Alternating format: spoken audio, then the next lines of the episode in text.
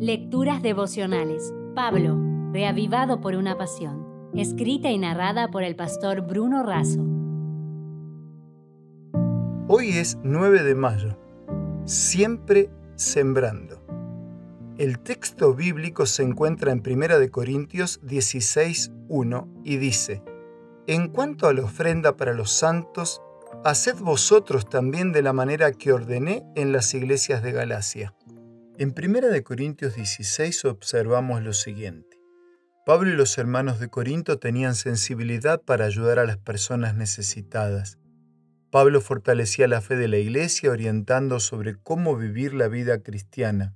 Se ocupó de acompañar y capacitar a los dirigentes y animó a la iglesia a estar atentos y conscientes de los desafíos de la vida cristiana. La iglesia es como un hospital.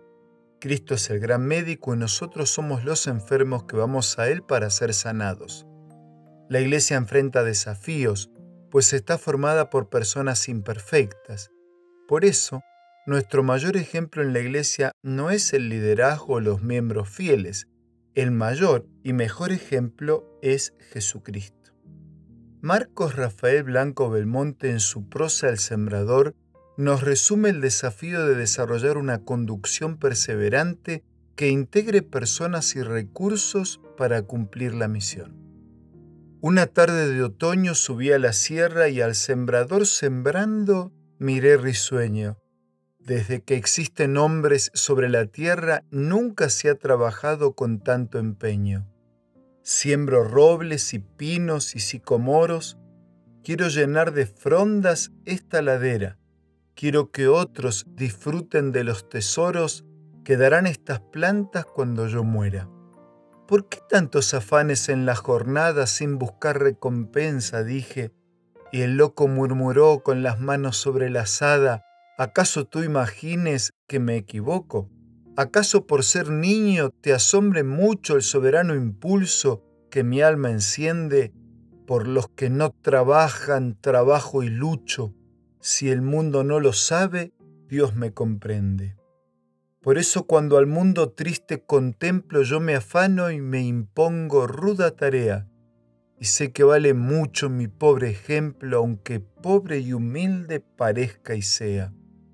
Hay que luchar por todos los que no luchan, hay que pedir por todos los que no imploran, hay que hacer que nos oigan los que no escuchan, hay que llorar por todos los que no lloran.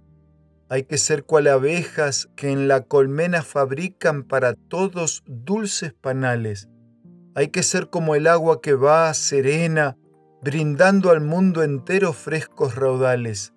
Hay que imitar al viento que siembra flores lo mismo en la montaña que en la llanura.